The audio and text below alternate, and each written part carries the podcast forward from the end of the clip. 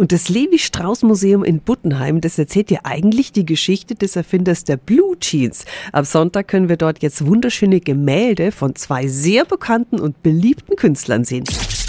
365 Dinge, die Sie in Franken erleben müssen. Guten Morgen an Brigitte Zettel. Sie ist Galeristin in Niederbayern. Einen schönen guten Morgen. Wie kommt es, dass die Werke der beiden zu uns nach Franken kommen? Ich habe seit vielen Jahren Kontakt zu Udo Lindenberg und Otto Walkes und stelle hier bei mir in der Galerie die Bilder von diesen Künstlern aus.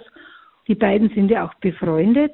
Und also es wird eine ganz, ganz besondere Ausstellung. Die zwei haben in den 70er Jahren ja sogar zusammen in einer Kunst-WG gelebt. Was sind Ihre persönlichen Highlights? Also es gibt erst einmal zwei brandneue, brandneue Udos und dann bekommen wir noch ein besonderes Schmankerl. Das Mädchen mit dem Perlohrring von Vermeer. Otto Walkes hat ein wunderschönes Bild gemacht. Das Mädchen mit dem Ottifantenohrring. Ja, mega. Also ich muss sagen, ich finde die Werke der beiden immer total schön. Die sind faszinierend. Die sind wirklich, auch wenn sie nicht so für Kunst sind, das müssen Sie sich anschauen. Danke an die Galeristin Brigitte Zettel. Sie bringt Panik, Kunst und Ottifanten ab Sonntag ins Levi-Strauss-Museum in Buttenheim. Geöffnet ist immer Dienstag und Donnerstag sowie an Wochenenden und Feiertagen. Die Infos sind auch wieder auf radiof.de.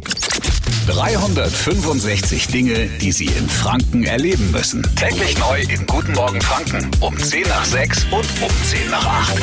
Radio F.